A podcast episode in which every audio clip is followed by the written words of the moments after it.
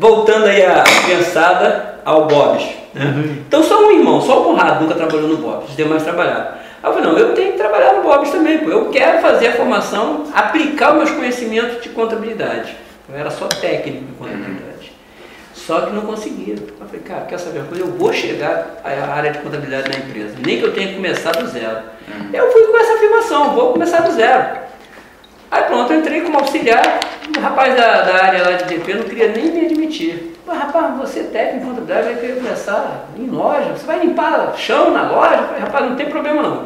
Eu quero começar. Eu começando, eu te asseguro que eu vou vender meu filme, meu peixe, eu vou sair rapidinho, vou conseguir o que eu quero.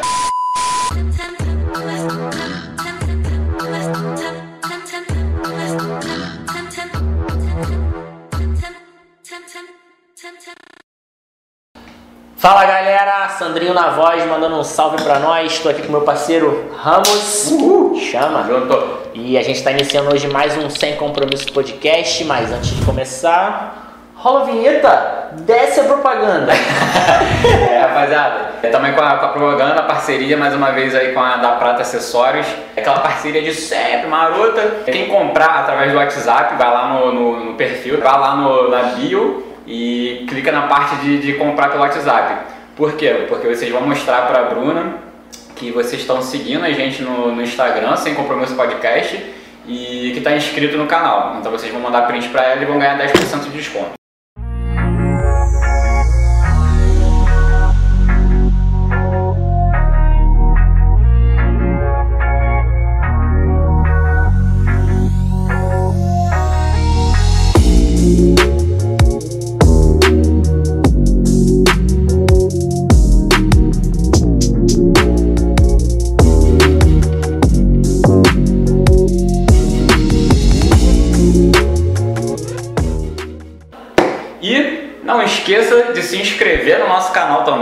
Inscreva. Curta esse vídeo que ajuda a divulgar aí para outras pessoas, porque o YouTube tem um algoritmo, um algoritmo que joga para mais pessoas e quanto mais a gente vai curtindo, mais ele vai indicando para outras. É de algoritmo, hein? Ó. Ó.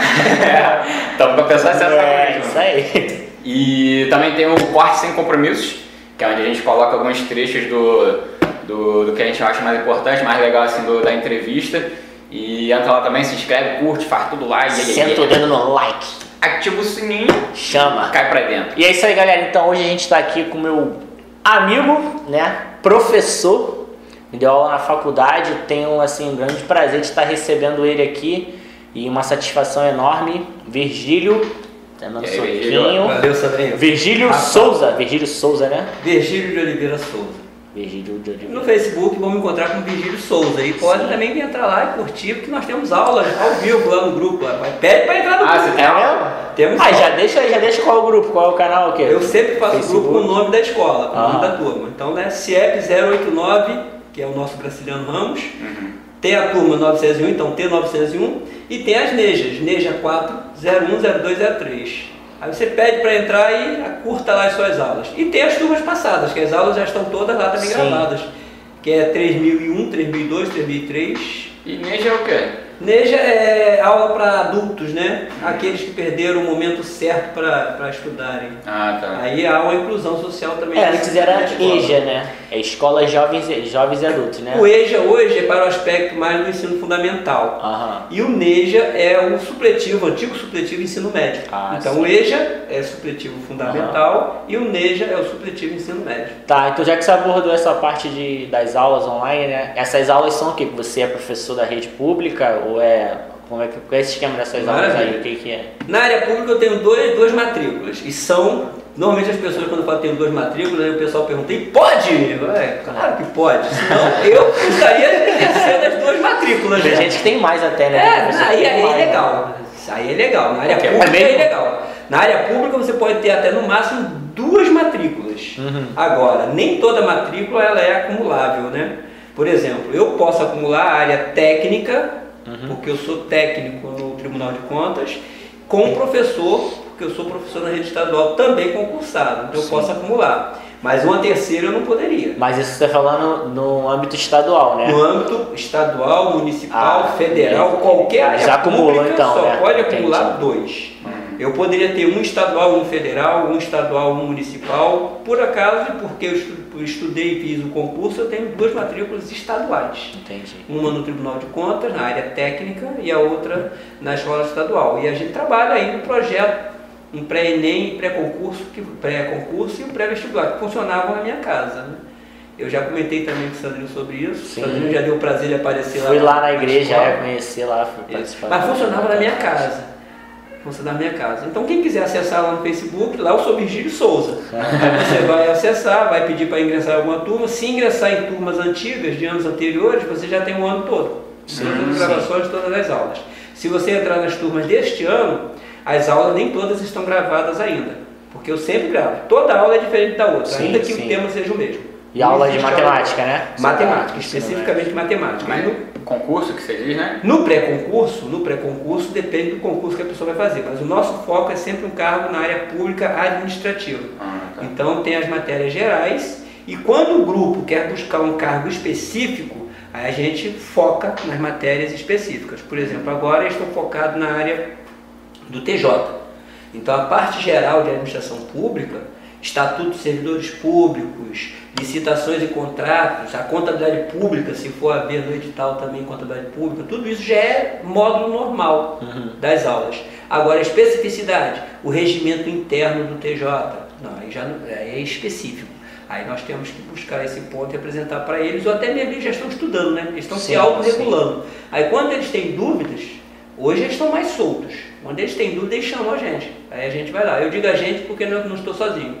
Nesse grupo tem, tem eu estou à frente, o Alessandro Rios, que é um colega também do Tribunal de Contas, no último concurso, que foi de 2002, se não me engano, o Alessandro Rios, e outros colegas, o João também, parte da administrativa toda. Então a gente só faz o geral, geralzão. O específico não. O específico, se eles tiverem dúvida, eles nos chamam, porque é mais do dia a dia da nossa vida. A gente vai pega o ponto que eles estão estudando e a gente tenta dirimir as dúvidas deles. Aí é o pré-concurso. Já o pré-ENEM e o pré-vestibular, que também funcionavam na minha casa, foi um, um dia o pastor chegou na minha, comigo, conversando comigo, pô, professor, nós temos aqui várias salas ociosas e só temos a escola dominical. Tem algum projeto que a gente podia criar aqui? Eu falei, pô, não precisamos criar não, já está criado, já, já estávamos trabalhando com a gente desde 2005 funciona esse projeto. E isso foi quando que ele falou com você? Ah, isso deve ter hoje 2020, já tem uns 5 anos, já deve ter sido 2015, 2016. Então funcionou uns 10 anos na sua casa o projeto? 10 anos na minha casa o projeto, desde 2005, Caramba. nasceu lá em casa. E como nasceu? Eu fiz uma proposta, um convite à igreja, só não vou citar com a igreja porque não tenho uhum. distinção entre igreja alguma, só me convidar que eu vou, né? Uhum. É o que eu digo, você é evangélico, você é católico, não, eu sou aquele que me convida, se me convidar eu vou. e se gente puder resolver, a gente resolve, não tem esse negócio não. Aí eu fui pedir um apoio à igreja, que eles têm uma coordenadoria, jovens e adultos, tinha a, a, ensino de catecismo, né? Agora Sim. eu até disse, Bizuca. Agora falou que é a igreja. Excelente. Mas não é por isso, no catecismo, como já tinha as, igrejas, as salas, eu fui pedir apoio lá, olha só, eu estou com um projeto aqui, eu queria fazer um pré-concurso. Primeiro momento era pré-concurso, porque eu batalhei para ingressar, não é fácil. Você estudar sozinho para um concurso não é fácil. Eu não fiz, não tinha condições de pagar um cursinho. Eu sei essa dificuldade. Uhum. Então, já que eu não tinha condições de pagar um cursinho, estudei, comi livros, eu, eu sempre digo assim, ó, eu pegava o jornal da folha dirigida de uma semana, resolvia todas as questões, ansioso para pegar a resposta na semana seguinte, para saber o que eu tinha errado. Uhum. Hoje você tem a internet. Sim. Mas no passado não, a minha internet era a próxima edição do jornal. Caraca, era o que? Semanal? Era semanal. Então, na próxima edição do jornal, que eu ia ficar sabendo se eu tinha errado as questões ou não, para eu poder trabalhar mais as questões que eu errei. Caraca. Então, você tem a dificuldade, e estudando com livros, estudando sozinho. Não, tinha não e o estudo por, por livro assim, individual é muito ruim. Né? A gente estava falando com, é com o Elton, né? Porque assim, quando, gente, quando faz concurso, eles já sabem a banca que vai fazer, então eles já sabem mais ou menos o tipo de pergunta que eles vão fazer por causa dos, dos anteriores, então eles já te passam todo o visu, é, né? Os cursos. Quando né? tu vai no, no, no, livro, tu pega muita coisa, né? Tu não sabe mais ou menos o que vai ser. E a coisa tá mastigada quando você é, já, já tá tem algum né? alguma diretriz. Então hum. o que eu queria para a comunidade foi exatamente isso o bizu, que eu não tive. É, o bizu. Pô, já que eu não tive esse bizu, como é que eu faço para ajudar essa garotada? A garotada não quer mesmo. Então, mas o pessoal que está já pensando no futuro, já com seus 20 anos, 22 anos, esses já estão querendo alguma coisa. Aí eles procuraram. E foi a primeira turma. A primeira turma que eu montei só tinham 15 alunos. Cara, foi fato. Dos 15 alunos, 5 passaram.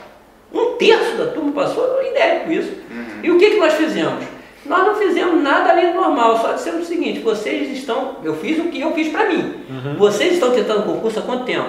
Ah, eu já tentei 5, 6, 8 concursos. Beleza, o que vocês mais erram? E naquela turma, o que eles mais erravam não era nem a parte de direito administrativo, nada a parte da administração pública. Era mais matemática. Eu falei, pô, então juntou a fome com a vontade de comer. O que vocês mais erram em matemática? Aí, pô, enxuguei mais ainda. Ah, poxa, a gente tá, não consigo entender análise combinatória. Foi até a maioria do grupo que disse isso. Então só vamos ver análise combinatória. A prova é quando? É semana que vem. Aí esse é o problema também quem quer estudar para concurso. O cara estudar para concurso, você tem que estar estudando. Hum. Não adianta você Não para, né? É, você não para. Você, Só quando passa assim você quiser, você não, quando não, passar. Se você quiser parar, porque uhum. se você passou para aquilo que você realmente queria, tá bem, focado, tá é. ganhando bem, aí você para, você até se estabiliza, uhum. fica quieto. Mas enquanto não, você passa e continua insistindo. É, eu passei com a sinal de marinha, continuei insistindo. Mesmo assim eu não, não fui, não entrei. Porque quando veio a prova de datilografia, eu não sabia nem onde é que era o M na máquina de datilografia. Caraca! É, o principal não, ponto... naquela época era, ninguém é, tinha, pô. Mas é o principal ponto que eu abordo nos concursos. Leiam o edital. Você tem que saber ler o edital. Verdade. Eu não sabia ler o edital. Uhum. E quando eu fui fazer para escriturário, em nenhum momento eu li a palavra, a, a segunda fase, que seria datilografia. Uhum. Do contrário, não daria tempo mesmo para eu aprender uhum. datilografia. Muito menos para ficar olhando aquele pessoal datilografando uhum. e você fica até aplaudindo, igual teu Porque as pessoas acham que o concurso se limita à prova, né? Não. Muito disso. Meu primo, inclusive, veio aqui, ele é PM. Ele, e ele falou que ele pelejou bastante porque, tipo assim, ele passou e aí a ficha dele foi quando pegaram para fazer a análise né, social que eles fazem Tipo assim, tava tudo certo, só que eles botaram no, no, coisa de pendente e foi passando as turmas iniciando e nada dele ser chamado. Aí ele foi lá e falaram que tinha que esperar, tinha que esperar. E ele falou, cara, eu fui insistindo, insistindo, até que um dia ele chegou lá, uma sargento que tava de bom humor, viu pra ele, viu que a ficha dele tava no local que não deveria estar, que era na parte de pendente. Aí botou ele, tipo, duas semanas depois ele iniciou o curso na, na, na nona turma, quando ele era pra ter entrado, tipo, na quarta, entendeu?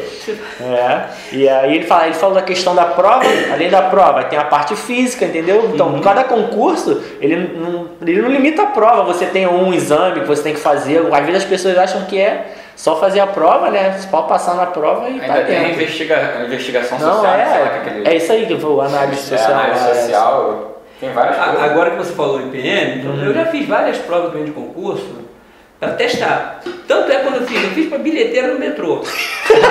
Tinha concurso para bilheteira no metrô. Mas era público, tá? Era ah, é uma verdade, sociedade anônima e era totalmente organizada pela administração pública municipal. Agora o pessoal fala ah, que a metrô Agora é privada. Não, é uma concessão pública. Mas as ações do, metrô Sim. hoje foi só passar. Ah, agora bilheteiro quase não tem mais, na verdade. Não, não há. Daqui a pouco, não, não, poucas estações tem. Uma Pavuna, por exemplo, tem ainda. Então, mas na época, é. peraí, não, na época era só isso. Fui chamado. Ah, não ia mais, né? Pô? Como eu falei, da empresa, eu fiz uma carreira na empresa. Ah. Saí de auxiliar de balcão. Nesse momento eu já era encarregado de, de tesouraria, encarregado de assistente de tesouraria, um ah, a pagar, no Bob's. Minha carreira foi quase toda Bob's. Eu digo que pelo menos algo em torno de 10 anos Bob's. É, né? Mas você, você começou lá do, do, Não, eu comecei uma empresa, fiquei três meses, uma empresa que era fiscal de ônibus turístico, era. Eu digo assim, o meu irmão gosta de chamar de bonecos. Os passageiros para o meu irmão são bonecos. Hum. para mim eles eram mauricinhos e patricinhas, que eu levava, conduzia até a faculdade, mas para organizar se realmente eram aqueles que tinham contrato com a empresa. Nada além disso. E o motorista só dirigia. Ah, mas não era ônibus, ônibus normal de linha, não? Não, não, era ônibus turístico. Ah, mesmo, turístico. Né? E tinha essa função de levar o boneco, ah. como meu irmão chamava, o boneco O teu irmão também trabalhou, não? Não, não meu, ah, irmão tá. meu irmão tratava dos bonecos de coletivos normais. Só que eu fiquei três meses. No final de três meses, o, a chefia pediu lá uma informação que, sinceramente, eu acho que ele tem a de empresa. Eu, como administrador da empresa, existe um problema, você administra e busca lá para saber quem foi que estava exportando. Uhum. Havia alguém desviando o recurso dele, mas esse alguém não era eu. Graças a Deus, nunca precisei disso. Então, já que não era eu, eu também, meu filho, você organiza. Você admitiu a pessoa, você selecionou a pessoa. Se você não sabe quem você selecionou, então o problema é seu. Uhum. Aí pronto, como eu estava já terminando a experiência, saí. E toda a minha família trabalhou no Bob's. Se você pensar um, só tem um irmão que não trabalhou no Bob's. Quantos irmãos você tem? Rapaz, essa é a pergunta mais difícil para eu responder. Eu vou colocar 11 vivos. vou colocar 11 vivos. Ele barrou 50, né? É, Meu tio veio aqui tem 9 irmãos. É, vou colocar 11, mas a décima primeira é porque meus pais pegou uma menina para. Como eles eram padrinhos dessa menina. Sim, sim. Essa menina foi a, entregue para em adoção para o compadre dele. Só que eu ajudava também, né? A, o compadre do meu pai, o Luiz, na loja dele, que era um bar mesmo de esquina. Então, como ele ficava mais mamado do que inteiro, e eu chegava lá, aquela criança jogada naquela banheirinha. Aí eu não aguentava, cara. Eu ficava cuidando da loja para ele, porque se ele estivesse bebendo, ele não vendia, não tinha lucro, e tinha dinheiro para ele quando eu trabalhava lá na loja dele. Caramba. Aí ficava dinheiro para ele. Ele não sabia o que ele vendia, entregava tudo. Só que eu falei, comentei com meu pai que a criança ficava jogada e meu pai foi, conversou com ele quando ele ficou sóbrio, né? E meu pai acabou pegando a criança que seria afilhada dele para criar. E é minha irmã, é a minha décima primeira irmã. Eu. Então só um, só, só ela então no caso? Só um adotado, dez é. vivos, mas era um, foi um total de onze, né? Não, não, nem todas assim, meninas, ah, nenhuma delas trabalhou no Bob. Ah, seus Dos meninos, só um não trabalhou no Bob, os demais trabalharam no Bob. Aí eu, pô, tentei entrar como contabilista, né? Eu já era técnico em contabilidade, tentei entrar como contabilista, mas era bem difícil. Era indicação forte. E você é formado em que faculdade? É matemática e contábil? Formação técnica, eu sou técnico em contabilidade. Uhum. Aí o normal seria eu fazer contabilidade, né? Uhum. Passei em primeiro para a SUAM, para Ciências Contábeis. Passei em quinto na antiga AF, que hoje é Unigran Rio, uhum. para Ciências Contábeis fui fazer matemática, porque é o que eu queria. Aí você é formado em matemática? Primeira graduação sou matemático. Mas não é em contabilidade? Não. Segunda graduação. Ah, Segunda graduação sou contador. Eu, eu, sempre gostei muito de matemática também. Inclusive eu fui parar na contabilidade achando que. Ah, todo né, mundo, cara. Na doce ilusão de que era, cara, igual matemática. Cheguei lá, tipo, 10, 5, 10% do curso que tinha matemática. O restante era. É. Né? Eu digo umas coisas que os amigos contadores não gostam de ouvir, não, principalmente no Tribunal de Contas. Contabilidade não é ciência exata. O próprio terminologia da ciência, o conceito da ciência é uma ciência social. Uhum. Mas, rapaz, é muita conta, não. O que, que você tem como matemática em ciências contábeis é mais e menos. Se você souber sou mais subtrair, você faz ciências contábeis. Uhum. Você não precisa fazer mais nada além disso. Ah, você é maluco, é isso o contador falando comigo. Olha só, eu sou matemático. Realmente dizem que matemática é maluco. Minha primeira graduação é matemática. E lá nós aprendemos coisas difíceis. Você sabe o que é o integral? Você precisa usar integral em ciências contábeis? Então, meu filho, não tem nada de exato em ciências contábeis. E eu, como contador, também digo para você: não há matemática em ciências contábeis. Se você souber somar e subtrair, meu filho, é só não colocar no débito errado e no débito errado. O resto está tudo certo. E eu brinco ainda com ele, pô. Você já fez muita fez, você sabe fazer muito bem tirar o líquido do bruto. Isso eu sei que você sabe. Isso eu sei que você Essa sabe. Essa piadinha é clássica, Isso é né? Isso eu sei que você sabe. Pô. Mas nós, voltando aí a pensada ao Bob's. Né? Uhum. Então só um irmão, só o Conrado nunca trabalhou no Bob's, os demais trabalharam. Aí eu falei, não, eu tenho que trabalhar no Bob's também, pô. Eu quero fazer a formação, aplicar os meus conhecimentos de contabilidade. Eu era só técnico de contabilidade. Só que não conseguia. Eu falei, cara, quer saber uma coisa? Eu vou chegar à área de contabilidade da empresa, nem que eu tenha que começar do zero. Uhum. Eu fui com essa afirmação, vou começar do zero.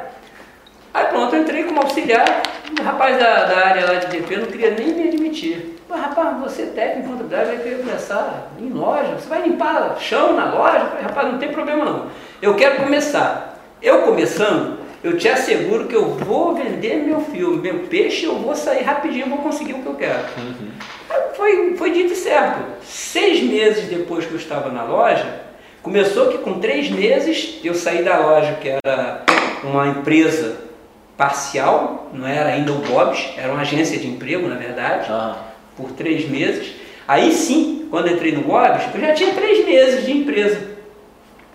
Aí eu fui para a loja de Copacabana. Minha loja fixa seria Botafogo, mas minha loja temporária de treino seria Copacabana. E quando chegou lá em Copacabana, o primeiro segundo dia, um rapaz lá que estava também atendendo no balcão, eu estava limpando o chão.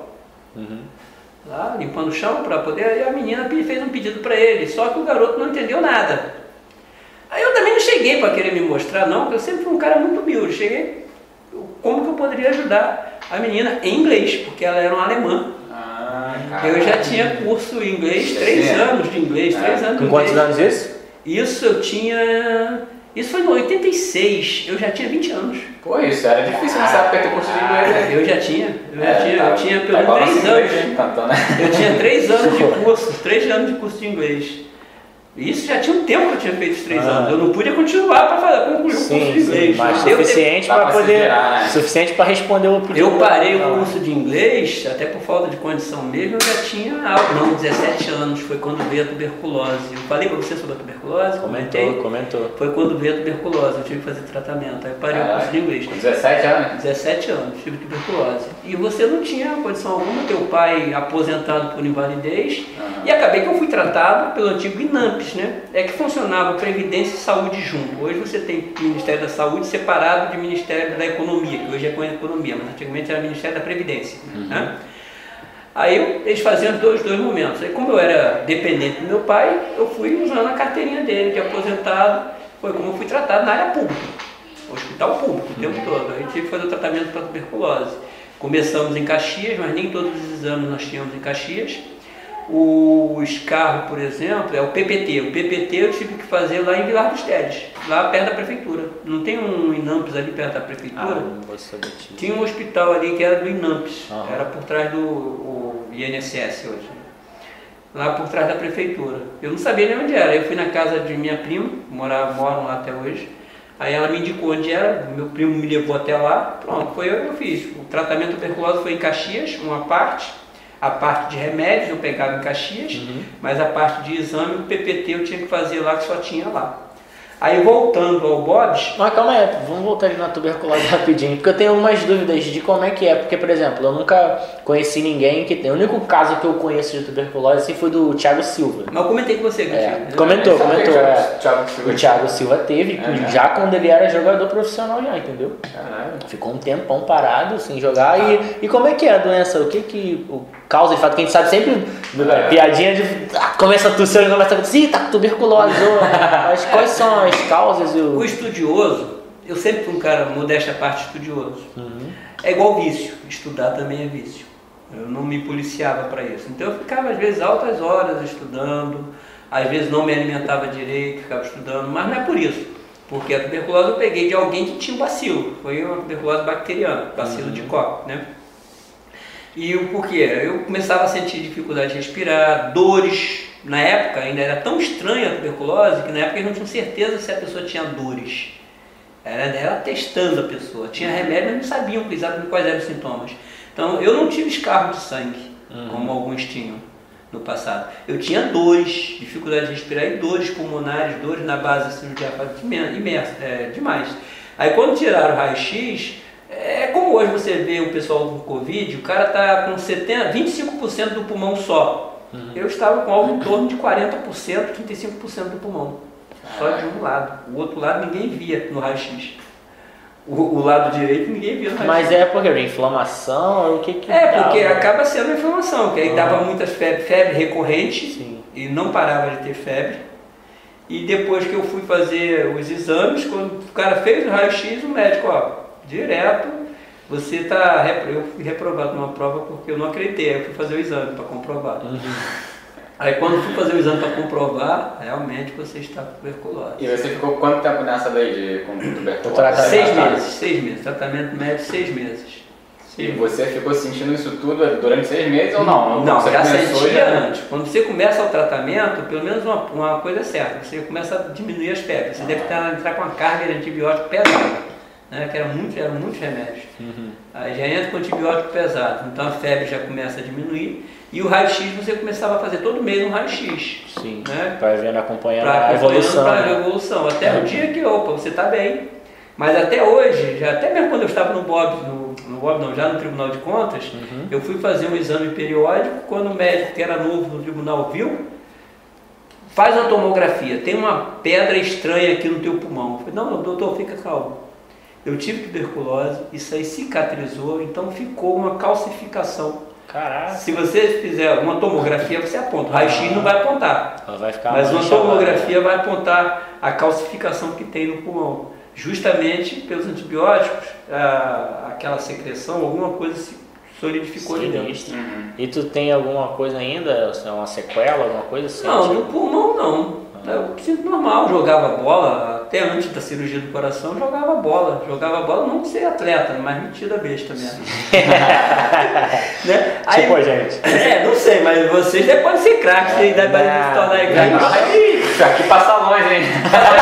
eu, só jogava, eu só jogava quando eu estava com a bola ou não tinha goleiro.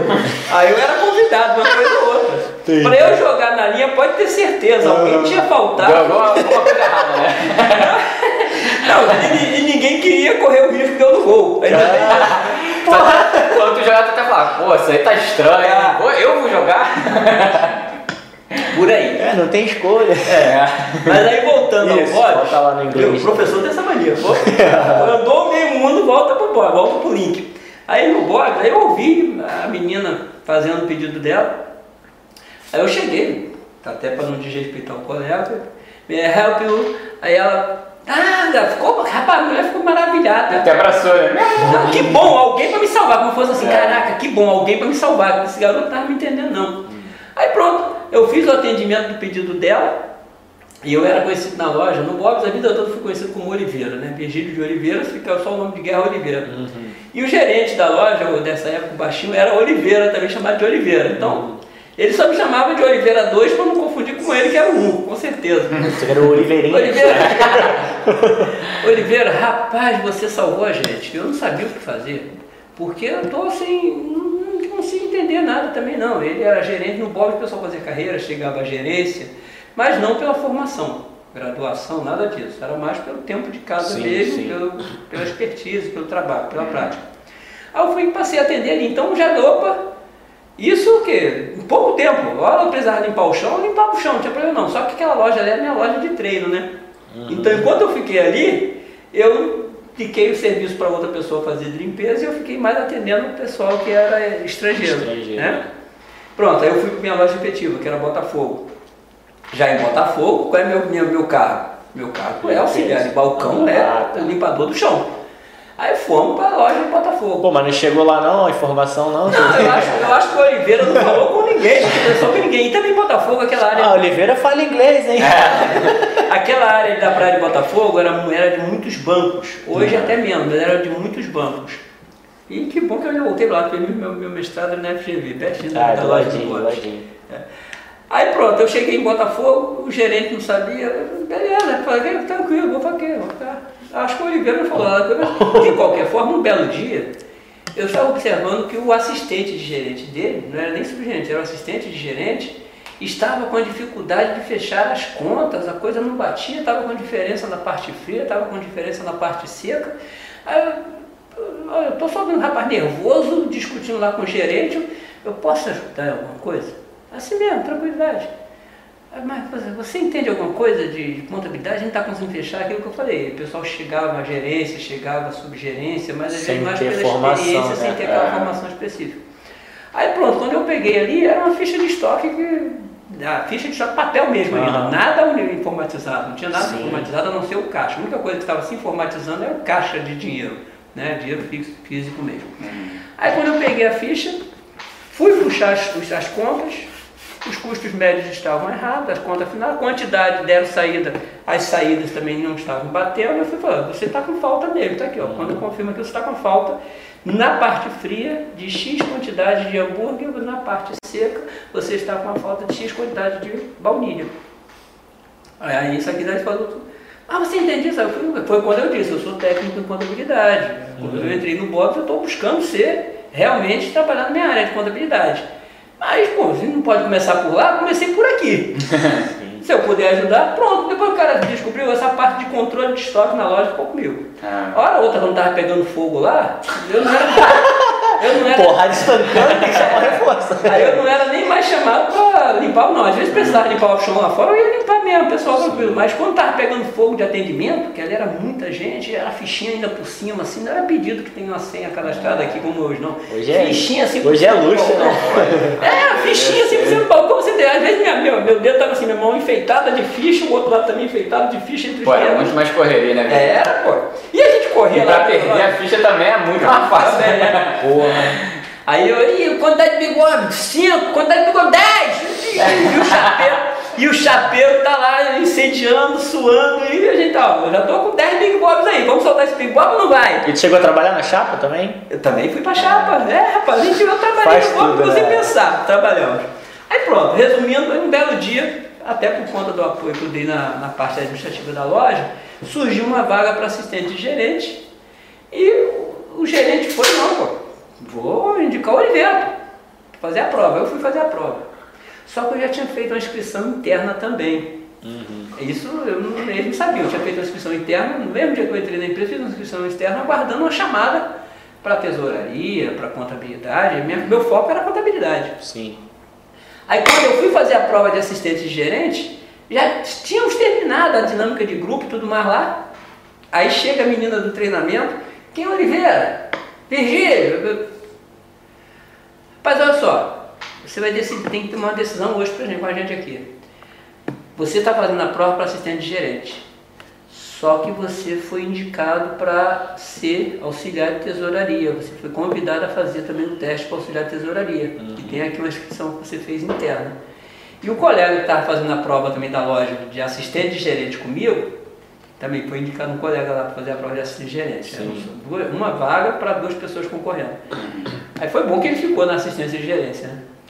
Só que surgiu essa oportunidade para você fazer. Você vai concorrer com outra pessoa também que é da tua loja. Ele está tá concorrendo, ele está contigo lá também. Uhum. Ah, tá bom, vamos fazer a prova. Pô. E monetariamente qual que era melhor? De gerência ou do da Monetariamente, assistente de gerente seria melhor. Sim, é, imaginei. Só tem um detalhe. Só tem um detalhe. Hum você trabalhava de domingo a domingo, você tinha uma folga por semana e um domingo no mês, era a regra. Mas não era nem pela folga. O meu objetivo era ficar mais próximo do que era a minha formação. E qual era, qual era a carga horária do, do tesouraria? Segunda a sexta, Segunda a sexta, 40 horas semanais. Ah, mas aí não daria 40 horas semanais, não. Uhum. São 44 pelo CLT desde sempre. Uhum. Só que você compensava e fazia as 40 horas somente na semana. Sim. Ou alguns minutos a mais para fechar as 40 Qualidade de vida às vezes compensa mais que o é. financeiro. Não, mas é principalmente estar tá na área. Meu né? foco é, não, eu quero ir para minha área. É. Minha área é contábil. Pô, mas não é na contabilidade, é na tesouraria, não tem problema, já está mais perto. É. mas aí tu fazia de uma loja, de várias lojas, como é que era? O... A tesouraria? É, a tesouraria. De todo mundo, todas as lojas. E, e era onde que era? Aqui na Avenida Brasil. Hoje nem existe mais a, a matriz. Avenida Brasil, em frente àquela favela do Parque União, não tem aquele hotel Stop, Stop Time? Ao lado. Conheço, ao mas é lado. é só porque eu já passei em frente. É, nunca entrou, né? tem o Stop Time e tem uma coisa que é onde um. Onde de carro ali, não? Não, não. Ao lado desse Stop Time agora, atravessando a rua, tem um restaurante popular. Aham. Ficou um bom tempo restaurante popular. Ali era a matriz do Bob's, de todo o Brasil. A matriz do Bob's era ali. Entendeu? E quantas lojas que tu fazia controle, Virgílio? Lojas próprias eram 28 lojas. 28 lojas próprias e tinha fábrica, lá na estrada dos Bandeirantes. E nessa época já tinha franquia já? Já tinham, eram pouquíssimas franquias, eram cinco franquias no máximo. Hoje em dia é praticamente só franquia, eram, né? Quase todas são franquias. É. Tem mais nenhuma, nem loja própria que você encontrar hoje deve ser cinco ou seis. Tem mais loja própria não. Quase tudo franquia. Franquia você tinha West Plaza, se não me engano, tinha no Espírito Santo. Não passava de cinco. Não passava de cinco. Ah, não sabia que não podia não ser franquia de Bob's. Ah, no início. Não, as lojas eram próprias no início, todas. Hum. Né? Vou contar a história do Bob's. Você sabe por que a, a rede Bob's é chamada Bob's? Não, por quê? Na verdade, porque o fundador do Bob's chamava-se Robert. Hum. Então, Bob's é a abreviação de do Bob, do Robert. Bob hum. é Robert. É o diminutivo carinhoso de Robert. Uhum. Aí tá, tá vendo? Por isso que é bom trabalhar no João é Joãozinho. João é Joãozinho, Bob é Robertinho. Entendeu? Bob. Aí ele quer dizer, se apóstolo for essa, quer dizer, do Bob. Do Robertinho. É esse lance da franquia, cara, as empresas querendo expandir, né? Mas não tem como você abraçar todas as áreas, aí foi criado esse modelo de franquia tem alguns anos já, né? Mas. Na época que eu já estava na, na sede, já Bob, existia já. Já existia franquia. O, Bo, o McDonald's, por exemplo, quase tudo já era franquia. Sim, eu acho é. que o McDonald's nunca teve loja própria, mas era o forte concorrente da gente, era o McDonald's. Eu acho que quem veio primeiro foi o Bob, né, no Brasil? Bob's. Bob's. É. A McDonald's era forte concorrente. Só que algumas coisas que a administração erra que a gente não pode dizer, né? Mas eu era simplesmente ali o auxiliar de tesouraria. Uhum. Não era nem assistente de tesouraria quando eu fui para lá. Eu fui auxiliar de tesouraria. E o que, que era auxiliar de tesouraria? Office boy. Office boy de dava o nome. Auxiliar de tesouraria. Então quando eu não estava na rua fazendo os pagamentos, eu estava ajudando contas a pagar. Uhum.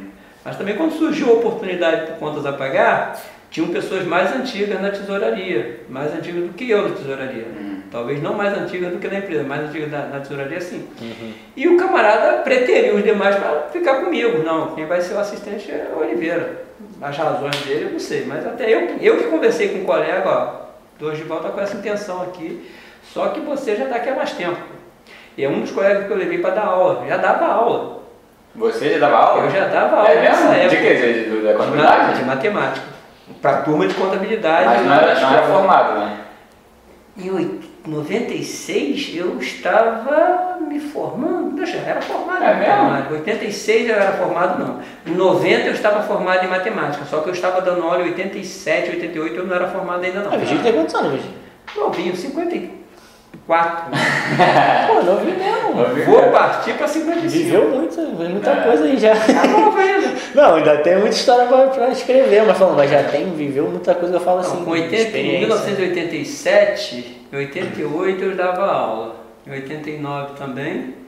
Mas a minha formatura, a minha graduação, eu sou formado de 90.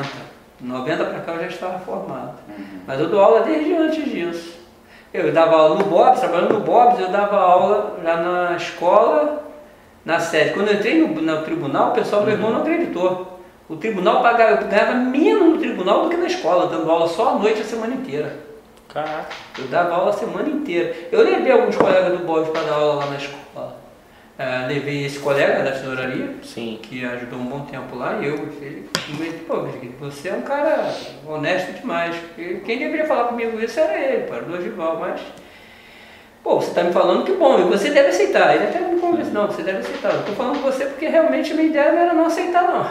Era não aceitar, era porque você está tá aí, uhum. você tem a preferência. E tá como é que foi tempo. essa saída do Bob's aí? Aí foi na época que você passou para o tribunal? Foi, é o que acontece. Não, antes disso, uhum. quando chegou em abril de 93, aí já tem a história que eu já tinha ido para a fábrica, né? Da tesouraria, eu fui Sim. realmente para a contabilidade. Opa, alcancei meu objetivo era chegar na contabilidade.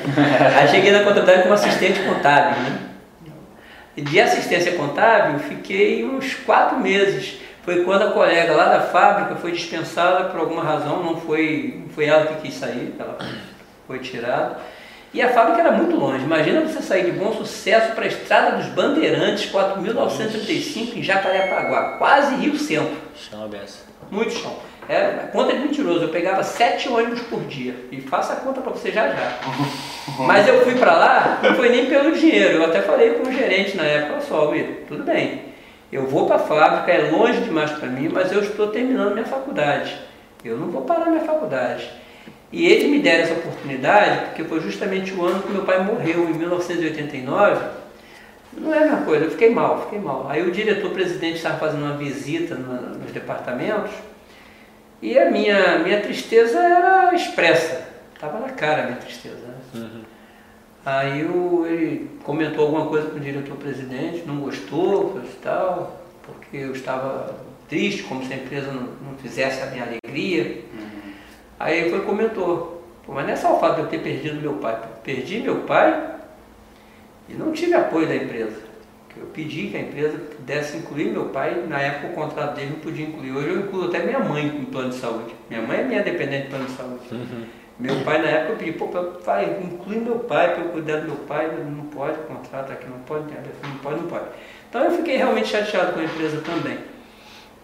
Mas como eu estava com aquela tristeza interna, aí o presidente percebeu, é uma pessoa que tem percepção, Conversou com o gerente e falou, poxa, mas não podemos ter uma pessoa triste aqui na empresa, mas ele não está triste por conta da empresa, ele não está triste com a empresa, ele está triste, ele sabe conhecer também o potencial. Uhum. Ele está triste porque ele perdeu o pai dele. Pô, então ele tem que fazer alguma coisa, de forma que esse cara possa se animar. Também o diretor-presidente era preocupado. E a menina veio a sair da empresa. Aí ele falou comigo, ó, tem uma vaga para você, eu pensei no teu nome, vai ser encarregado de contabilidade de custos, lá na fábrica. Eu só tenho esse problema, eu estou terminando minha formação, Sim. minha graduação em matemática, eu não vou parar. Não vou parar. Como é que eu faço para ter tempo para fazer tudo isso? Não, a gente vai ajustar lá, você vai conseguir sair mais cedo de lá, ver o horário que Aqui você pode... Aqui estão os principais resultados da pesquisa. Do nada. É o seu? Aham. Já é seu lá da China que esse moleque compra é fogo, cara. a ideia da fábrica, aí fechamos esse acordo, viu o melhor horário para sair lá da fábrica, só para fechar a conta dos sete ônibus, ó. Para ir para a fábrica, eu pegava um ônibus até o centro de Caxias, lá saindo lá do Pantanal. Uhum. Do centro de Caxias, pegava o freguesia, só que eu não podia ir direto à freguesia, tinha que descer em Madureira. Não era só para pagar metade da passagem, não, porque não adiantava nada eu ir adiante, eu teria que pegar o terceiro assim mesmo. Desci em Madureira, pegava o 747 ou 748, se não me engano. Uhum. Chegava na fábrica, três ônibus. Voltando da fábrica, pegava o 268 para ir para o centro do Rio, descia na central, pegava qualquer um que fosse para São Cristóvão, porque eu estava fazendo terminando matemática ali no ah, Pedro II. Era faculdade. É. Era faculdade, na época era faculdade, Sim. Pedro II era faculdade, FAUP. Aí, ó, cinco anos até ali voltando da FAUP, voltando da faculdade. Um até o centro de Caxias, até a minha casa. Sete ônibus por dia. Caraca, mano. Aí hoje o pessoal passa, e a casa do Virgílio é bonita, o cara é rico. Não, hum. o cara brigou feio para conseguir o que tem. é verdade. Não é mole não. Entendeu? E aí a história da empresa foi isso. Aí você fez a pergunta do Bobs, como é que se deu isso entrando no tribunal. Uhum. Quando chegou em 1993, eu já estava com a vontade de sair da empresa. Uhum. Não é porque já ah, soubesse de tudo, não. Eu estava com a ideia de montar uma coisa para mim. Eu tenho um irmão que é taxista, foi taxista a vida toda. Eu falei, pô, quer saber? Eu vou tentar aí entrar nessa onda com meu irmão. Mora de gato. Só que quando chegou em 92, problema lá, minha esposa foi e ficou grávida, minha, meu segundo filho, né? Da minha menina. E a ideia era sair da empresa. Aí quando chegou em abril de 93, ia passar um, um, um trem, um bonde, um barco, como a gente chamava na época, falava um barco, vai passar um barco. É, a gente lá é, é. a barca, né? Em é. 93, eu já tinha voltado da fábrica para a sede. Eu voltei da fábrica para a sede em 92 rearrumação, o pessoal da empresa mesmo, e na, no contas a pagar eles foram ver, pô, quem é que assumiu contas a pagar depois que, que a empresa foi mexida? Quem assumiu contas a pagar antes de ir para a fábrica foi eu. Então eu já tinha conhecimento do contas a pagar. Eu era auxiliar tesouraria no início, mas trabalhei com contas a pagar, fiquei assistente lá de tesouraria, que é o contas a pagar para eles. Não era encarregado, então aprendi todo o ofício de contas a pagar. E fui para a fábrica com esse objetivo, de organizar as contas a pagar da fábrica, que estava tudo uma bagunça, e também a parte de contabilidade de custos. Uhum. Né? Só que, rapaz, feito isso, eu já voltei para a sede com outros objetivos. Falei, não, vou ficar na sede, vou ficar até quando o Bob vai me segurar, porque eles estavam sempre fazendo bonde. E quando chegou em abril, eles me chamaram, pô, Oliveira, preciso de três nomes para dispensar. Isso era o supervisor de contas a pagar. Eu não sei para que uma empresa precisava de supervisor de contas a pagar, mas era o cargo do rapaz. Uhum. O, imagina aquele teu chefe que vai perguntar, não é obviedade não, é mais atrapalhar você do que ajudar você no seu trabalho. Pergunta o que não tem necessidade, quer fazer alguma coisa, quer auditar alguma coisa? Audita alguma coisa útil auditar o que está certo fechado. Pô. Olha aqui, para mostrar trabalho? É, não sei o que, que ele queria mostrar, mas na hora que ele era para tomar uma decisão para dispensar, ele me chamou. Oliveira, me indica aí. Isso do Oliveira. Pediram aí, pediram aí três nomes. Beleza, três nomes. Coloquei um só no papel. Coloquei um só no envelope. Ele levou o meu nome para a direção. Só que por alguma razão a direção não aceitou a me dispensar naquele momento. E o bom é que não dispensou ninguém, porque um dos colegas que tinha para dispensar lá, um estava começando a faculdade dele, estava pensando em futuro com graduação. O outro tinha descoberto que a esposa estava grávida. Pô, os meus já, estavam, já tinham nascido, já estavam crescendo. Uhum. E o terceiro estava começando a aprender o ofício, tinha vindo da contabilidade, trabalhava muito tempo na contabilidade, estava ali para tentar rearrumar a vida dele em outras áreas, porque na contabilidade ele estava com problemas lá pessoais. Eu indiquei o meu nome. Acabou que por alguma razão não aceitaram e ninguém foi dispensado. Isso em abril. Só que em abril. Ah, foi você que indicou? Não, pediram que É, eu o cara indicasse. pediu uma indicação, ele deu o nome Pediram dele que mesmo. eu indicasse, eu indiquei meu nome. Indicaram, É, pelo menos em termos de folha de pagamento, além do supervisor, o nome mais pesado era o meu, porque a rescisão até mesmo do, super- do supervisor ia ser menor do que a minha. Tinha que indicar o nome do supervisor, pô. Supervisor, quem contratou tinha que dispensar, porque não fazia sentido nem ter ele ali, ele mais atrapalhava. E como é que começou essa questão de, de ensino, Vigílio? Por que, que você entrou nessa área? O que, Ah, que te motiva? O que que... É justamente. Vamos concluir a ideia da, da- do tribunal? Pode à Mas a vontade. pergunta deixa registrada que eu vou responder. Beleza. Eu volto nela. E, e a do tribunal foi a prova mais difícil que você fez de, de concurso? Não, pior que não, foi a prova mais fácil. A diferença, a- o diferencial que teve na prova do tribunal, que foi muito bom, foi a parte discursiva. Aquela discursiva do arsenal de marinha da tilografia, aquilo era sacanagem, era para eliminar as pessoas. Essa é a verdade. Mas no tribunal, a discursiva era você mostrar que sabe contabilidade, era realmente fazer o demonstrativo. Era dado lá um problema, um caso, e você desenvolver aquele caso, chegar ao final da resposta. Qual era o resultado orçamentário, qual era o resultado operacional, qual era o resultado patrimonial, qual era o resultado financeiro. Fazer uma DRE dentro da contabilidade geral, o Luiz sabe o que é isso. Montar a DRE e montar o É balanço. contador também, Ah, então É. para, então é o lixo. Aí o que acontece? Aí tinha uma parte da prova discursiva que era contabilidade geral, que todo mundo conhece, né, aprende na faculdade, Sim. e o outro era um mundo mais específico, que é contabilidade pública. Para ter uma ideia, eu não sabia contabilidade pública, nunca vi contabilidade pública antes da prova do tribunal. Quando eu soube que ia ter contabilidade, contabilidade pública, eu comprei o livro do João Angélico. E era, que era três, três meses antes da prova. Eu fiz o João Angélico todo, fiz fazendo todos os demonstrativos. Uma contabilidade de maluco, uma contabilidade, uma contabilidade pública que era pela lei 4.624, e agora esqueci o número da lei. 4.624, acho que é isso mesmo. De 67, de 64, 31 de março de 64. O dia do golpe militar foi 31 de março de 1964. Isso mesmo. É 4.320. 4.320 de 64. Essa lei era a contabilidade que se formava na área pública. Nem contador entende de contabilidade, entendia de contabilidade pública. Entendeu? Com a mudança com a MCASP, a contabilidade pública melhorou um pouquinho, tendenciou um pouquinho, um pouquinho para a contabilidade geral. Então a contabilidade pública é uma coisa de maluco. Eu aprendi em três meses no livro João Angélico e uma parte do controle orçamentário eu já estava fazendo no Contas a Pagar. Todos os controles de investimento estavam comigo, então eu fazia um controle parecido com o que na área pública nós chamamos de empenho. Só que os empenhos na, na empresa, os teoricamente empenhos, não eram de qualquer despesa, era só para aqueles de a título de investimento, que na área pública você chama de despesa também. É um absurdo, mas chamamos de despesa, Aham. despesa de capital. Entendeu? Então nesse controle acabou me ajudando. Também No Bob's tu fazia no esse Bob's. controle, aham. Esse controle acabou me ajudando para compreender o que o autor do João Angélico falava no livro sobre empenho, nota de empenho. Eu falei, rapaz, então é a mesma coisa que eu faço, só que a diferença é que eles chamam de despesa e nós chamamos de investimento. né? Aí, de toda sorte, o que acontece? Pronto, a prova do tribunal, passei. Nessa prova tribunal, no mesmo dia que eu soube que eu tinha passado para a segunda fase, que era discursiva, mas a prova foi feita no mesmo dia, tanto a objetiva quanto a discursiva. Foi no mesmo dia, com carga pesada. Só que a primeira correção só foi da objetiva. Para ter uma ideia, na objetiva eu estava em centésimo quinto colocado, ou seja, eu estava fora do número de vagas. Eram quantas, tu lembra? Eram 49 vagas. Abriram mais vagas depois, mas inicialmente eram 49 vagas, ou seja, eu estaria fora. Pô, então tu mandou bem na, na outra. Na discursiva. Na discursiva. Quando chegou na discursiva, quem estava na minha frente simplesmente não aparecia mais, desapareceram. Eu não vejo ninguém lá não, desapareceram, os caras não fizeram Aí tu foi pra que posição? 18 Caralho, De centésimo quinto, Quase centésimo 100 quinto, posições, 105. De centésimo quinto para Tá décimo pique o oitavo. Rubinho Barrichello quando ganhou a primeira corrida, que eles são de 18 pra primeira. Não, gostei daquela que ele deixou o Schumacher passar ainda. Hoje não, hoje não, hoje sim.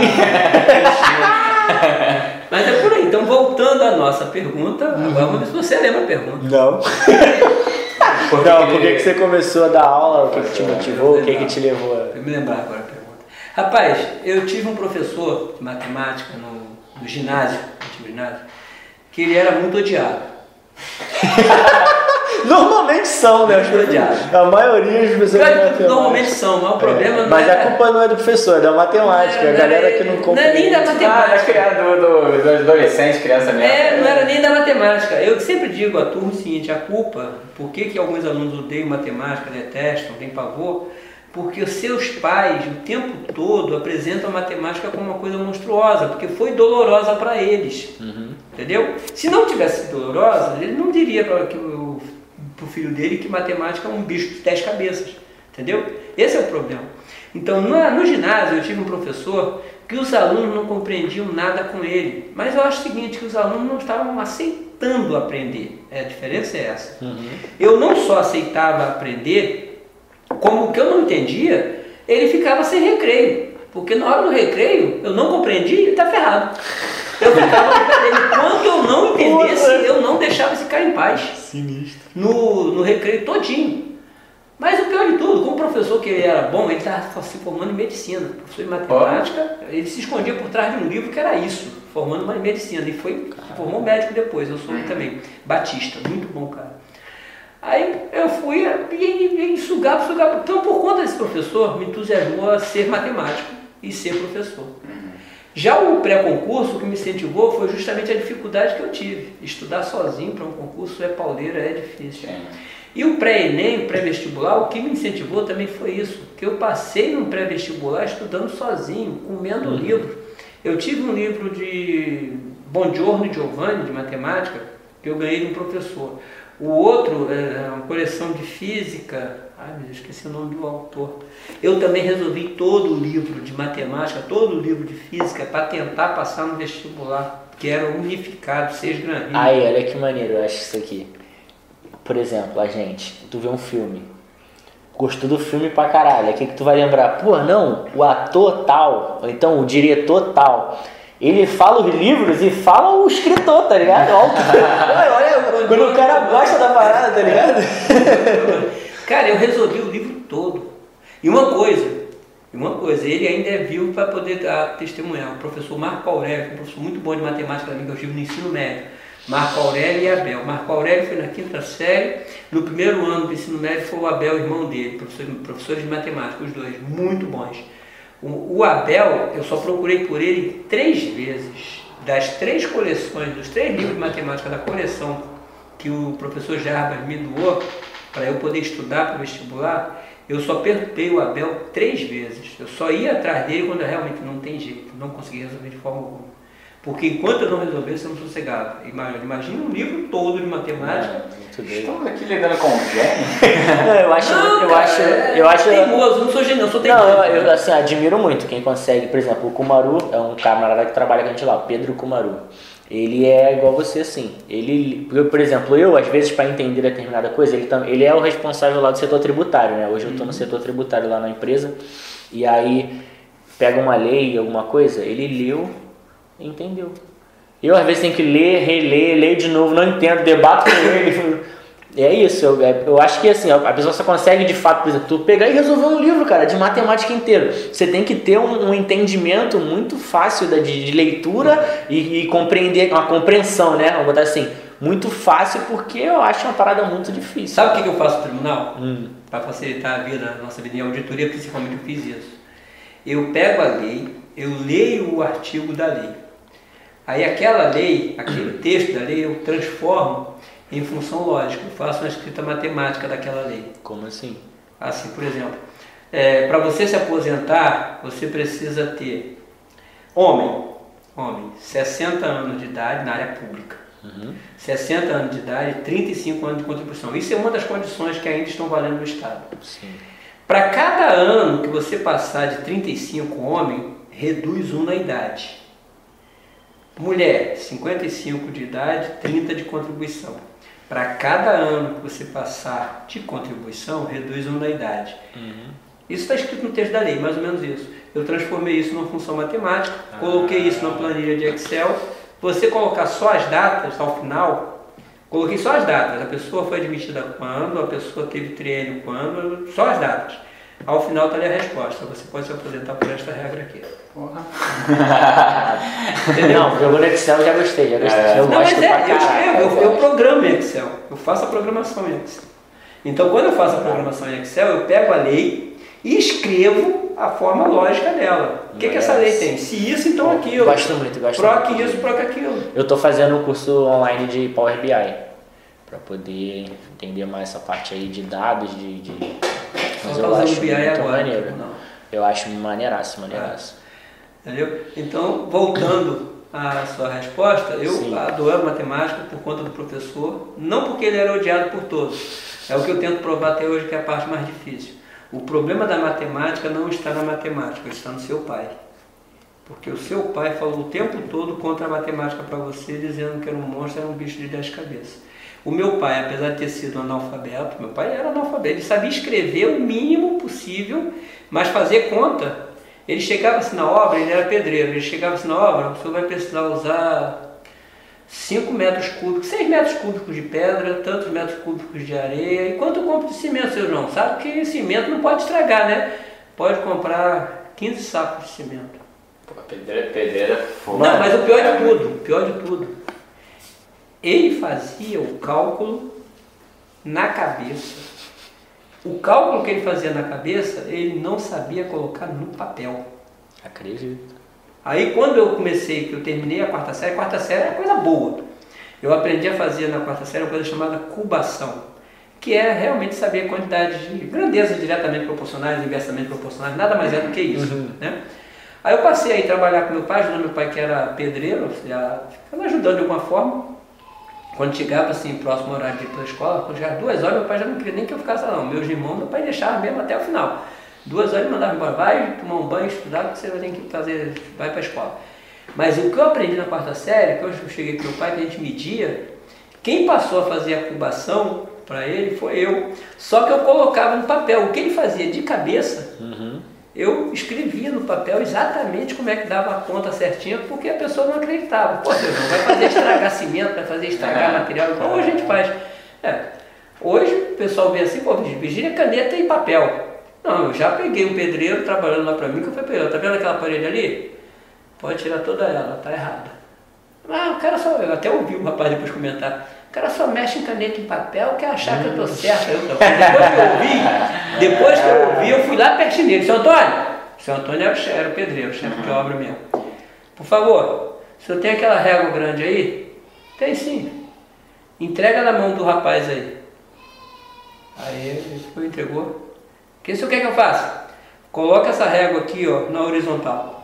Colocou. Aí ele até falou assim, tá vendo? Tá certo. Não, não, meu filho. Agora você coloca na, na inclinada. Coloca assim, ó, inclinada. Aí viu a bacia? Pronto. Simples. pô. Você para fazer um Ah, cara. você para fazer o emboço, você tem que tirar o ponto, correr a linha, como eu aprendi com meu pai, pô.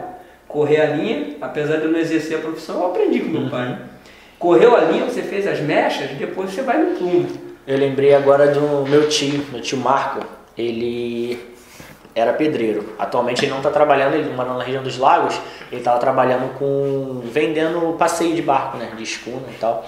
E aí ele era pedreiro e algumas vezes, poucas, eu fui trabalhar com ele de ajudante. E aí uma coisa que tu falou é essa questão. Além dele, conheço outras pessoas que é isso aí. Às vezes meu tio acho que sabe escrever sim, mas conheço outras pessoas que é isso, não sabe escrever. E normalmente pedreiro. Mas é bom de matemática. O, teu- o avô da Thalita, não só bom de matemática, ele tem um bar, tá ligado? Ele não escreve, mas ele passa os pedidos, ele ficou internado no final de ano, passou mal, passa os pedidos tudinho. Bom de matemática pra caraca. Mas o meu tio, eu lembrei agora, tô falando isso aí, ah, mas eu sei fazer, né? Apesar de que eu não aprendi, não. Mas enfim, ele falava pra mim, ó, tem que fazer isso, isso e isso. Tá bom, ele. Mas presta atenção, não se interessa muito nisso aqui não, tá? Tu vai estudar. Tu- Ele falava, eu lembro disso claramente. Ele, tu tem que saber fazer isso aqui pra quando tu tiver tua casa, alguém for fazer pra você, ninguém te passar a perna. Mas não se interessa nisso, vai estudar. Eu falei, tá bom, tio. Você sabe qual é esquadrar uma casa? Tu é nada, Vai porra. quadrar. Meu pai falava quadrar uma casa. Ah. O que que é esquadrar uma casa? Nada mais é do que você buscar triângulos retângulos. O que que é triângulo retângulo? É porque o aluno sempre pergunta, "Pro- professor, quando é que eu vou usar isso? Pra que que eu quero aprender trigonometria? Quando é que eu vou usar essa porcaria? Fala outra coisa. É, é simples, quando o pedreiro for medir a tua casa, para você começar uma casa da fundação, Aham. ele vai quadrar a sua casa. Sabe o que quer dizer quadrar a sua casa? É não colocar a sua casa para dentro do lado do vizinho. Sabe o que ele vai trabalhar? Ele vai correr as quatro linhas, ele vai correr as linhas pelos quatro cantos da casa. Você pode ver que ele vai passar por cima da linha, formando um triângulo na cantoneira. Se aquele triângulo ali, ele faz na, já na prática. Eu digo para você que é triângulo retângulo. Se aquele triângulo ali, maior lado, não tiver 50 e o menor lado não tiver 30, a tua casa tá torta. Caraca. Aí é bom saber, amigo. A tua casa tá torta. Então a tua casa está sendo feita assim, ó. Quer ver um exemplo? Se você for lá para o Pantanal, tem uma casa daqui para cá, para descendo no Corte 8, tinha uma casa que parecia que era um estreito. Parecia que aproveitaram um estreito de muro assim e fizeram a casa. Que nada, o cara foi, tirou foi a linha errada mesmo e foi embora. Entendeu? Que é isso? Tá vendo isso aqui? Imagine uma linha imaginária passando aqui, ó. Passa uma linha imaginária que vem até aqui. Segue uma linha imaginária que vem até aqui. Esse maior dos lados aqui é hipotenusa. Tem que ter 50 centímetros. E para aqui ter 50 centímetros, esse tem que ter 40, esse 30. Ou esse 40 e aquele 30. Senão que você não vai ter 50 nunca. Pronto, tua casa está certinha, está desenhada certinha. Com certeza o carpinteiro, quando foi fazer essa mesa, ele fez isso. A diferença é que ele fez numa coisa chamada esquadro, que é mais perto da mão dele. O pedreiro não vai fazer só o esquadro. O pedreiro corre a linha. Mas ele vai confiar no esquadro? Se ele toca com o esquadro aqui na linha, a linha anda? Não. Ele tem que confiar na medida do triângulo que forma lá fora. Ih, Entendeu? aula de matemática aí, sem compromisso também é cultura, É, cara. é, Tá Achando que é só zoeira? Respondi a pergunta, viu, professor de Respondi. matemática. Não, mas, mas esse bagulho aí, cara, eu sempre, eu sempre falo isso daí. Eu, eu não acho que ninguém é burro. Eu acho que as pessoas não têm conhecimento, elas são eh, muitas vezes ignorantes. Tipo assim, igual você falou, por exemplo, seu pai ele não sabia colocar no papel. Mas o cara era um crânio de, de matemática só, só na cabeça. Eu sempre digo assim para meus alunos, quando chega assim, terceiro bimestre, para o quarto. Não na graduação. Na graduação a pessoa já sabe o que é da vida. Mas no ensino médio eu chego para eles e digo, o que você quer ser quando crescer? Tudo barbado já. O que você quer ser quando crescer? Ah, professor, eu quero ser advogado. Está aprovado. Está aprovado. Eu sou professor de matemática. O cara quer ser advogado. Esse cara nas contas, nos cálculos de contas processuais dele, vai chamar o perito. Opa, vai ter emprego do perito. vai chamar o perito, vai chamar o contador, ou vai precisar ser assistido por algum perito, vai ser, precisar ser assistido por algum contador. Se for algo mais sério da matemática, vai precisar ser assistido por um engenheiro, por um arquiteto ou por um matemático calculista mesmo. Então, advogado não precisa de, de saber matemática. E outras profissões também. O cara chega lá, professor, Sim. eu quero trabalhar, quero, eu adoro artes plásticas, professor. Meu filho está aprovado, tchau. Sério? Ah, professor, eu quero trabalhar, o que eu quero, meu sonho, professor. Eu quero terminar o segundo grau para poder fazer a área técnica de enfermagem. Está aprovado, mas só tem uma coisa. Você sabe quantos mililitros tem numa É, seringa? que ter- Ah, o- o básico tem que saber. Estuda. Não, professor, eu sei fazer a medida de mililitros. Eu falei, tá bom então. Então, próxima semana eu vou trazer uma seringa. Uhum. Eu quero que você coloque exatamente, exatamente, X ml para mim. Aí, X é qualquer valor. Uhum. Aí ele, não, professor, pode ter certo. Pô, mas é é a aptidão do cara. Ah, tu, Ele- fa- tu fazia um, um, um exercício, alguma coisa com o cara ali voltado para aquilo que ele queria.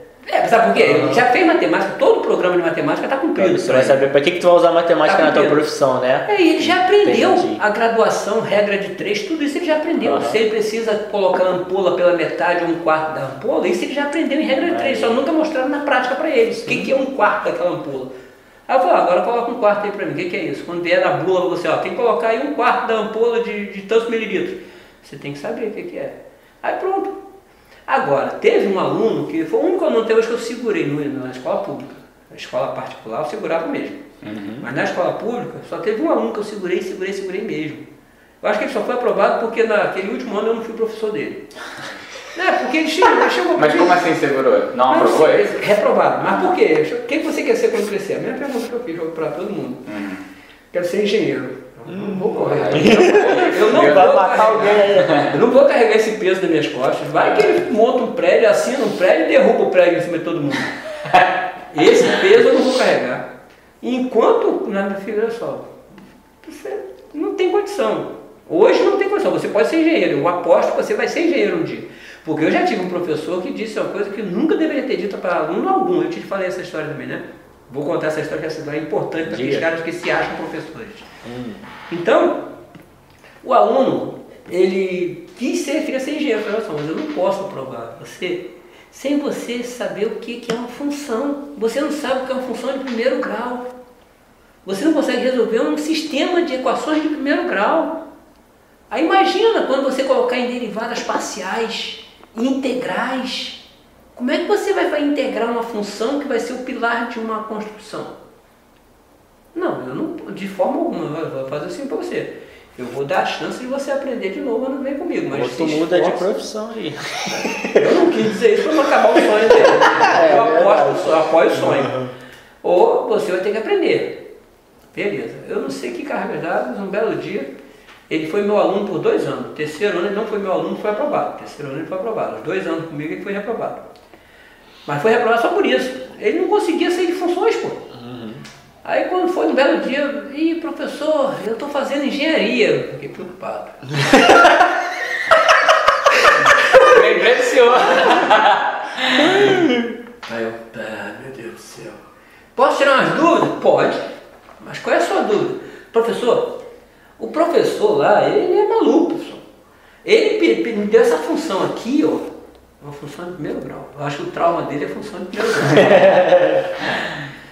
ele mandou eu derivar isso aqui. Meu Deus do céu, será que esse cara não aprendeu? Fun- Uma função de primeiro grau, se eu tiver x ao quadrado mais 1, a derivada vai ser a constante, é só passar para frente, vai ser 1. Ah, mas professor, ele colocou aqui, ó. Qual é o valor da função? 2, é uma função constante. Qual é a derivada disso? A derivada da constante é zero. Então, coisa simples assim. Qual é a derivada de x? Se tivesse uma função difícil assim, mais difícil, x ao cubo, mais x ao quadrado, mais x, mais... Ainda assim era fácil para ele fazer, que era só o expoente passar para frente e reduzir um no expoente. Então, x ao quadrado, 2x. x elevado a 2 ficou sendo o quê? 2x. E x elevado a 1 ficou só sendo 1. Então é x mais 1, acabou. E o cara estava fazendo engenharia. Aí eu falei, cara, ó, o último ano que você estudou no CIEP, você estudou com quem? Não foi eu. Caçar esse O professor. seu problema. Não, eu falei para ele, o seu problema continua sendo função de primeiro grau. Eu não sei por que você está traumatizado com função de primeiro grau. Porque não é possível. É, porque derivada de uma função de primeiro grau é a coisa mais fácil, que mais óbvia que tem. Imagina quando o professor entrasse na função, derivar uma função trigonométrica. Ia ser complicadíssimo. Que o último professor molestou ele. Aí ficou traumatizado. eu, eu, eu respeito. É eu eu respeito todos os sonhos. Por isso que eu estava dizendo, por que, que eu respeito também todos os sonhos? E cuidado, eu estou meio gripado. Não, não, fica à vontade. Por que, que eu respeito todos os sonhos? Teve um professor maldito, que ele não é professor, ele não era professor. Na verdade, ele era um infeliz colocado na posição de professor. Ele era médico, diferentemente do Batista, que era professor primeiro, estava se formando em medicina.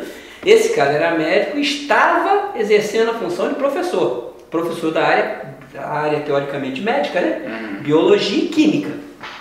O problema é que, por não ser professor, ele fez uma coisa que professor nenhum pode fazer na vida. Ele chegou na turma com 60 alunos, as turmas não eram pequenas, eram grandes, turmas lotadas.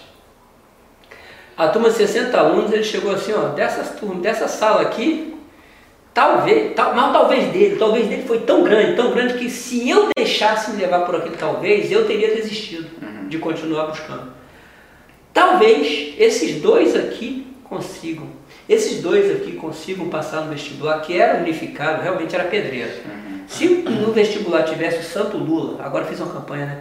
Se tivesse o Lula que já colocasse o regime de cotas, eu teria passado em todos os vestibulares que eu fiz até hoje na minha vida, com regime de cotas. Teria passado rindo à toa, rindo, rindo com os pés nas costas. Porque era seis Gran Rio unificado. Era uma competição injusta de uma pessoa que estudou no Santo Agostinho concorrendo comigo que estava no fundo do rabo do bandido lá de Caxias. Entendeu? Aí é complicado, é triste isso, né? Mas de qualquer forma, o, né, o suposto professor não podia fazer aquilo. Talvez, tal, talvez esses dois. Esses dois eram, de um lado, Virgílio, não é porque eu não conheço que eu estou chamando de Virgílio você não. É porque realmente eu, eu sentava ao Sim. lado esquerdo do Não, o Maia. mais estudioso, mais E. Marcelo? Ah, você tava, tava entre os dois? Eu, eu e o Marcelo Maia da Paixão. Até os meus, meus amigos também conhecidos, qual é nome e qual é o sobrenome. Então eu e o Marcelo Maia da Paixão. Marcelo Maia até hoje não tem uma faculdade. Esse cara interferiu na vida do rapaz. Da turma toda, eu só conheço mais dois, três que fizeram faculdade, além de mim. Esse cara não era professor, nem devia estar ali. Depois que eu passei para o vestibular, não quero nem saber a posição que eu passei. Ele disse que ninguém ali teria condição de passar. Talvez, talvez. Depois que eu passei, eu levei o jornal, que saía publicado na Folha Dirigida. Uhum. Sempre saía, tudo saía na Folha Dirigida. Saía publicado na Folha. Eu levei lá, professor, lembra o dia? O professor falou isso em sala. Poxa, eu, eu te magoei. Não, você não me magoou não, professor. Mas um montão de colegas meus nem tentaram. Esse era o vestibular de 85, me formei em 84, segundo grau. Em 85 eu fiz vestibular, demorou, demorou, porque eu fiz uma prova ruim pra caramba. Eu acho que eu só fui bom em português e matemática, o resto eu fui zero, não, em inglês. Acho que eu fui, fui bem em português, matemática e inglês, o resto eu fui ruim demais. Porque eu minha classificação deve ter saído na oitava ou nona reclassificação lá que saiu a minha. Então foi muito ruim. Uhum. E mesmo assim de pirraça não fui fazer ciências contábeis, porque eu passei em primeiro na SUAM e passei em quinto na, na AF, Unigran Rio hoje. Uhum. Não fui fazer ciências contábeis, porque eu queria matemática. Quando saiu o resultado de matemática, aí eu fui fazer matemática, Pedro II. E qual foi a reação então, dele? Não, poxa, não era, não era bem isso que eu quis dizer, mas professor, o senhor disse. Pô, esse cara não era nem só ruim como professor, como pessoa mesmo, né? Ninguém falou isso pra ninguém. Não, não, mas um professor, professor, uma posição de é, professor. É, pior ainda, né? Não pode fazer isso nunca, é o que eu disse. O camarada tem condição, é, vai ser advogado, tá aprovado, eu vou prender você, por quê? Mas você que ele tem condição de ser advogado. Sim. É o que ele quer, pô. Eu não vou dizer, dizer para uma menina que quer ser enfermeira que ela tem condição de ser enfermeira. Depois eu posso estar lá internado, precisando dela, quem aparece? A enfermeira que eu reprovei, por quê? Por conta de matemática, que ela só precisava saber a medida da ampola, mais nada. Entendeu? E quando eu me formei em matemática, eu voltei ao consultório dele, porque ele era médico, ele não era professor em lugar nenhum, ele era médico. Professor, lembra aquele dia que o senhor disse isso? Poxa, eu te machuquei muito. Não, professor, o senhor não machucou não. O senhor arrasou com a vida de vários colegas que nem tentaram. Mas olha, eu trouxe para o senhor as cópias autenticadas dos meus diplomas que a faculdade que eu fiz não deu direito a um diploma só, não, dá direito a dois. Licenciatura e bacharelado. Eu levei os dois diplomas para ele também. Confirma, reconhecido e autenticado. Ah, quando tu se formou? Quando eu me formei, eu voltei ah, lá. Não foi só quando tu passou, não, não né? Só quando eu passei, não. Quando eu me formei, levei para ele de presente. Se ele rasgou, o que, que ele fez? Mas levei para ele e disse para ele: ó, hoje, como professor, uhum. eu posso dar uma coisa para o senhor. O senhor jamais poderia ter feito isso com a turma. Jamais pode fazer isso com qualquer pessoa. Porque o futuro de muitos alunos acabaram ali, naquele dia que você disse aquilo. Eu tenho alunos hoje, professor, dou aula na Maria Terana, na mesma escola que o senhor deu aula, eu dou aula até hoje. E uma coisa, um detalhe, eu não era médico quando eu comecei a dar aula. Eu era aluno ainda. E eu fui indicado por um professor que apostou tanto em mim, que ele quis sair da escola por alguma razão, e o pessoal disse assim, poxa, mas não tem como eu conseguir um professor de estatística nessa altura do campeonato. 1984. 1984. Não tem onde eu conseguir um professor de estatística nessa altura do campeonato. Você indica um para mim? Vocês têm um aqui na escola. O professor falou assim, vocês têm um aqui. Quem? quem onde é que tem? Lá no terceiro ano de contabilidade tem um maluco lá. Um cara que atende pelo nome de Virgílio. Ele pode dar aula. O cara, hoje é meu amigo, arquiteto, é o responsável que assinou a, a construção da minha casa lá. A uhum. planta todinha foi assinada por ele, arquiteto. Foi aquele aluno não, né? Não. Esse arquiteto era.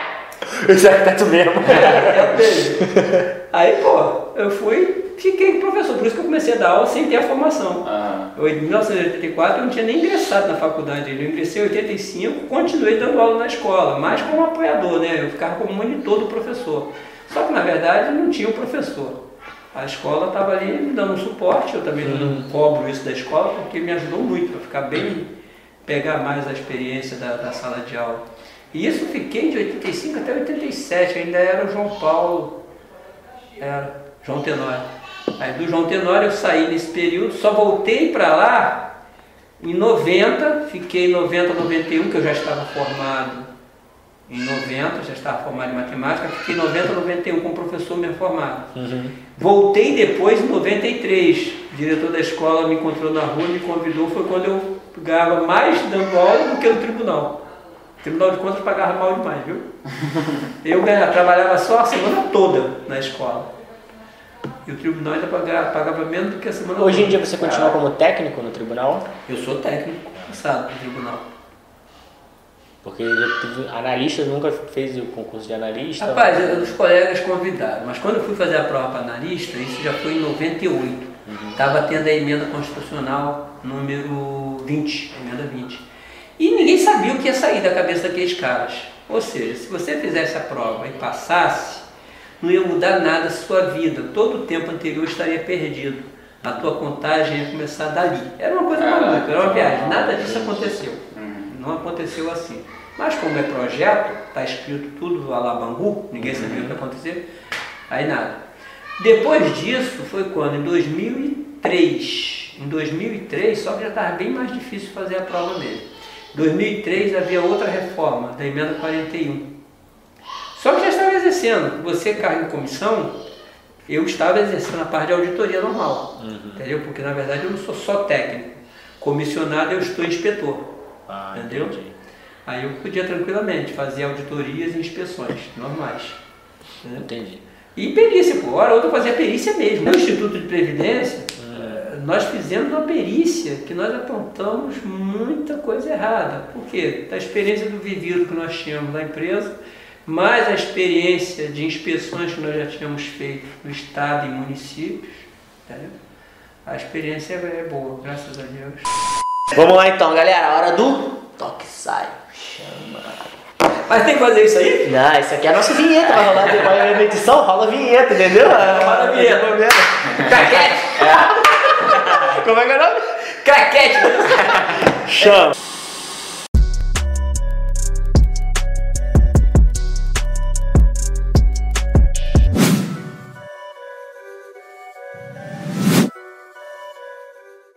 Eu mando daqui, tu responde daí, e aí pode responder. Primeira coisa que vier na cabeça, pode contar uma história que você lembrar. A melhor. Ah, pensei que era uma palavra só. Não, da Pensei forma você- que você É, achar melhor. é. Ah, tá. Não, quando você pode- explicou pra mim, Não, é, não. na lata. A gente pode resenhar. Não é aí. na lata, eu posso Não, então não. revestir a lata com alguma tinta. Fica à vontade. Vamos lá então. Um medo.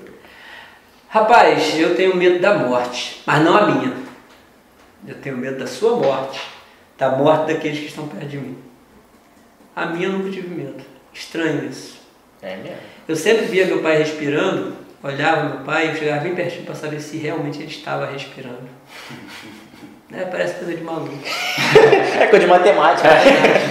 Não, o pior de tudo, que era um dos maiores medos que eu tinha, era que meu pai morresse.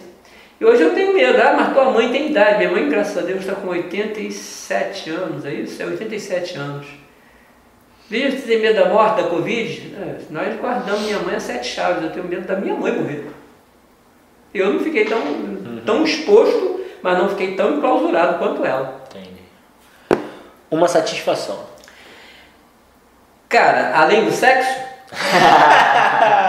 Rapaz, a minha satisfação hoje é poder garantir para minha mãe, inclusive, porque um dia, isso eu contei essa história rápida. Um dia que eu, eu passei fome com meu pai, meu pai passou fome com a gente. A gente era de família muito pobre, não quero que vocês chorem não, porque às vezes eu choro. Mas tem uma cena do filme, se vocês tiverem oportunidade de ver, porque é muito longa a cena. O filme é muito longo, um filme de mais de duas horas. É, e o vento levou, com Clark Gable e a atriz, eu sei que o personagem dessa atriz era Scarlett O'Hara, a personagem. Tem uma cena que eu me lembro depois da guerra civil americana, ela pega a terra, e meu filho até não entende por que, que eu dou valor à terra. Ela pega a terra, aperta a terra na mão assim, quando diz assim, a terra vai me dar tudo que eu precisar. Eu nunca mais sentirei fome outra vez. Então a maior satisfação que eu tenho hoje é poder garantir o que eu queria poder garantir para meu pai.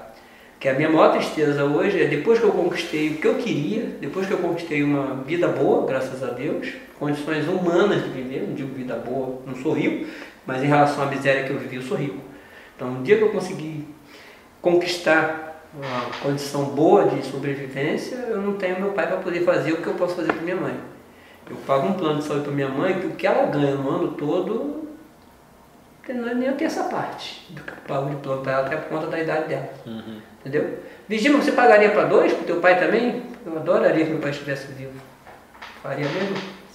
Então a maior satisfação que eu tenho hoje é essa. Eu posso garantir essa, essa condição melhor para minha mãe. Não em termos de casa, tá, fizemos uma casa melhor para ela, já que era só ela, fizemos as condições melhores para ela, mas ela tem condições de eu não estou me sentindo bem, vou ao médico, e no dia que Deus vier para buscar minha mãe, eu tenho certeza que ela não vai morrer desamparada como meu pai morreu. Meu pai ficou doente no Ceará, no interior do Ceará, numa época que era pior do que é hoje. Hoje já não é tão bom, né? mas era bem pior. Em 1989 eu fui ao Ceará para buscar meu pai, fui de bate-pronto. Eu saí daqui numa quinta-feira, na quarta-feira, quinta-feira, de ônibus para poder voltar de avião, porque eu não tinha dinheiro para voltar de ir e voltar de avião com ele. E para voltar de avião com ele, eu menti. Disse que meu pai era daquele jeito, parecendo esclerosado por conta da idade. Não, meu pai teve derrame cerebral. E eu fui no melhor momento quando o médico disse: a hora de levar teu pai para o Rio é essa. Entendeu? E eu não tive condições, como eu disse para vocês, que eu pedi à empresa que tivesse algum vazio no contrato para incluir meu pai. Eu não queria saber o que eu ia pagar. Uhum. Para pelo menos né, que ele ia sobreviver. Você acredita que teu pai ia sobreviver se a empresa fizesse isso? Não. Eu acredito que meu pai poderia ter tido uma morte digna com maiores cuidados, né? Que o serviço público hoje de saúde não presta, está todo aí o pessoal na frente batalhando, são heróis mesmo, está lutando na frente contra a Covid, sem condições médicas hospitalares, sem condições de instrumentos, sem medicamento, então é uma miséria com esse governo filho da puta. Mas o meu pai era um momento bem pior do que é hoje, em relação a tudo que nós estamos vivendo. Então se eu tivesse tido condições de ter um plano, qualquer que fosse, para poder deixar meu pai morrer, mas morrer com uma certa paz, já teria sido bom. Então hoje a minha maior satisfação é o seguinte, ó, a minha mãe vai no dia que Deus te chamar, vem, minha filha está na tua hora. Mas ela vai sendo assistida, ela vai condições de ser assistida. Essa é uma satisfação.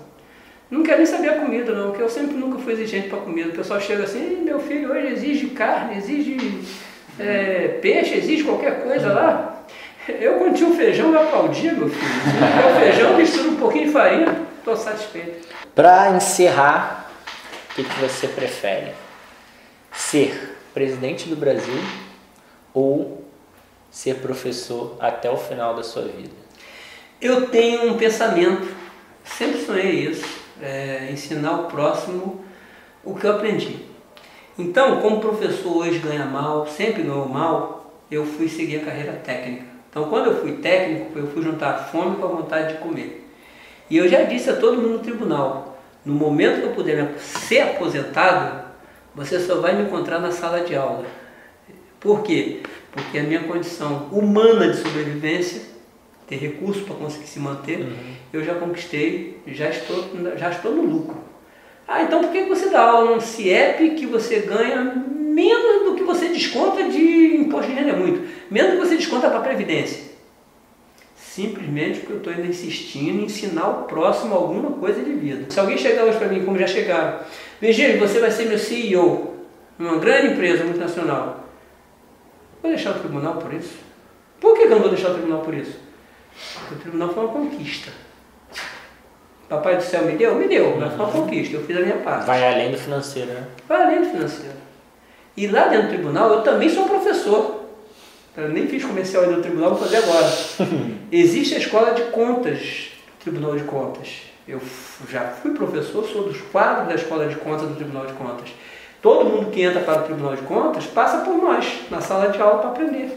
O que é o Tribunal de Contas na fiscalização de atos de governo, de atos contábeis, de atos financeiros, de atos de pessoal? A parte de auditoria de pessoal, tudo era mais com a gente. Então, atos de pessoal era quase tudo com a gente. E agora, na ELERJ também tem um curso de pós-graduação e tem palestras que eu faço lá. Então na ELERJ nós vamos também ter aulas presen talvez presenciais se houver possibilidades. Então é por isso que a gente ainda tem esse prazer de ganhar muito na ELERJ e no Tribunal de Contas, na Escola de Contas, e dando fazendo uma coisa que você gosta, que é passar o conhecimento para o outro. E na escola pública o que eu espero é formar cidadãos mesmo. não quero que eles aprendam matemática. Foi o caso que eu falei do advogado. O que você quer ser quando crescer? Pronto, só pode ser engenheiro nem arquiteto. Se você disser que quer ser engenheiro e arquiteto, eu vou ter que te segurar, não tem jeito. Porque eu não quero que você derrube o prédio. Virgílio, queria te agradecer aí mais uma vez, né? Valeu, Sandrinho. É, eu que agradeço. Queria repetir aí a satisfação de verdade, felicidade que eu tô de você estar aqui com a gente. Eu já tinha feito esse convite há tempo, já tinha tido um acidente, né? Foi, foi e aí não pôde vir antes. É, quando eu falei que, pô, professor e amigo é do fundo do coração mesmo, porque assim, eu eu, eu tenho pra mim assim, às vezes, eu, eu, esqueço muito o nome das pessoas. Você eu sei que não, não, porque tu falou um monte de referência aqui de nome, enfim, mas eu às vezes, eu sei quando eu tenho um carinho pela pessoa, que por mais que eu possa ficar muito tempo sem vê-la, é, eu não esqueço o nome dela, entendeu? E assim, você ainda mais, porque você foi professor, então você teve trocentos alunos, e eu sei que você nunca vai esquecer o meu nome pela intimidade que a gente criou. Virgílio foi meu professor orientador do, do, do TCC, né? E assim, queria também agradecer aqui em nome da nossa turma lá de 2013, é, segundo semestre, né? Que assim, a gente teve a formatura da Unigran Rio, lá na faculdade, e depois teve uma que a gente organizou por fora, que ia ter uma festa, ia ter outra colação, aí acabou que o pessoal foi saindo durante, o, durante a faculdade, e aí ficou um número de pessoas que não cobriria, por exemplo, a festa. Então a gente não teve a festa, mas teve outra colação foi lá na Ilha do Governador. Aí a colação tem o professor Paraninfo, tem um monte de, de professor homenageado disso, daquilo, daquilo outro. Então, tipo assim, tinha uns seis professores. Ligamos para todos e convidamos todos. E o único que foi, que na verdade nem poderia no dia, ele tinha algum outro compromisso Sim, e ele desmarcou para estar tá lá com a gente. Que eu falei assim, Virgílio, se você não for, a gente não vai ter ninguém. E o Virgílio foi, entendeu? Uhum. Então, assim, aqui, minha turma, tô aqui, ó, agradecendo o professor Virgílio aqui também por esse gesto. A turma vai acompanhar? Então, vai, eles estão lá, eu perturbo lá no grupo, eu mando pra eles lá, eles assistem. Tá assistindo o Marley, Marley veio aqui já, gravou com a gente aqui. É. E é isso, então, mais uma vez aí, muito obrigado, tá Valeu, bom? Sandrinho. Deixa aí sua rede social, se quiser deixar um recado pro pessoal que for assistir, ó, pode ir aí olhando aqui no, no Mengão aqui. Mas isso aí, no Mengão? Vai no meu fogão. Então, pessoal, ó, vem com a gente, vamos acompanhar aí esse, essa conversa, né, com um bate-papo, quase uma entrevista aqui com essas duas celebridades aí. pode me acompanhar no Facebook, Virgílio Souza, no Instagram, Virgílio Souza, ou Professor Virgílio. E o nosso Gmail continua o mesmo, tá pessoal? Professor Virgílio Souza. Valeu? É isso aí, galera. Obrigado. Não esqueça de deixar o like, seguir a gente aí no canal. E o sininho! Tá, sineta, cara. Ativa o sininho. Ativa o sininho. É. Mas é assim o sininho? É, É, pô, sininho, cara. É, Tu nunca tocou o o sininho, sino não? tá Assim é outra coisa. assim, tá bom demais. Assim é outra Então é isso aí, ativa o Adiciona a gente sininho. lá no, no, no- no Instagram, ativa o sininho, dá uma curtida nesse vídeo e mais o que? Vai lá no Corte Sem Compromisso, isso segue aí, a gente Corte lá também. Compromisso. Beleza, pode falar no TikTok? Pode, fala aí. No TikTok, Álvaro Henrique. Busca lá. Busca Tô- lá Álvaro Henrique. Tô patrocinando esse maluco. Álvaro Henrique também divulga nós aí, hein? Que abraço. Vamos lá. Valeu, Até a próxima, galera. Abraço.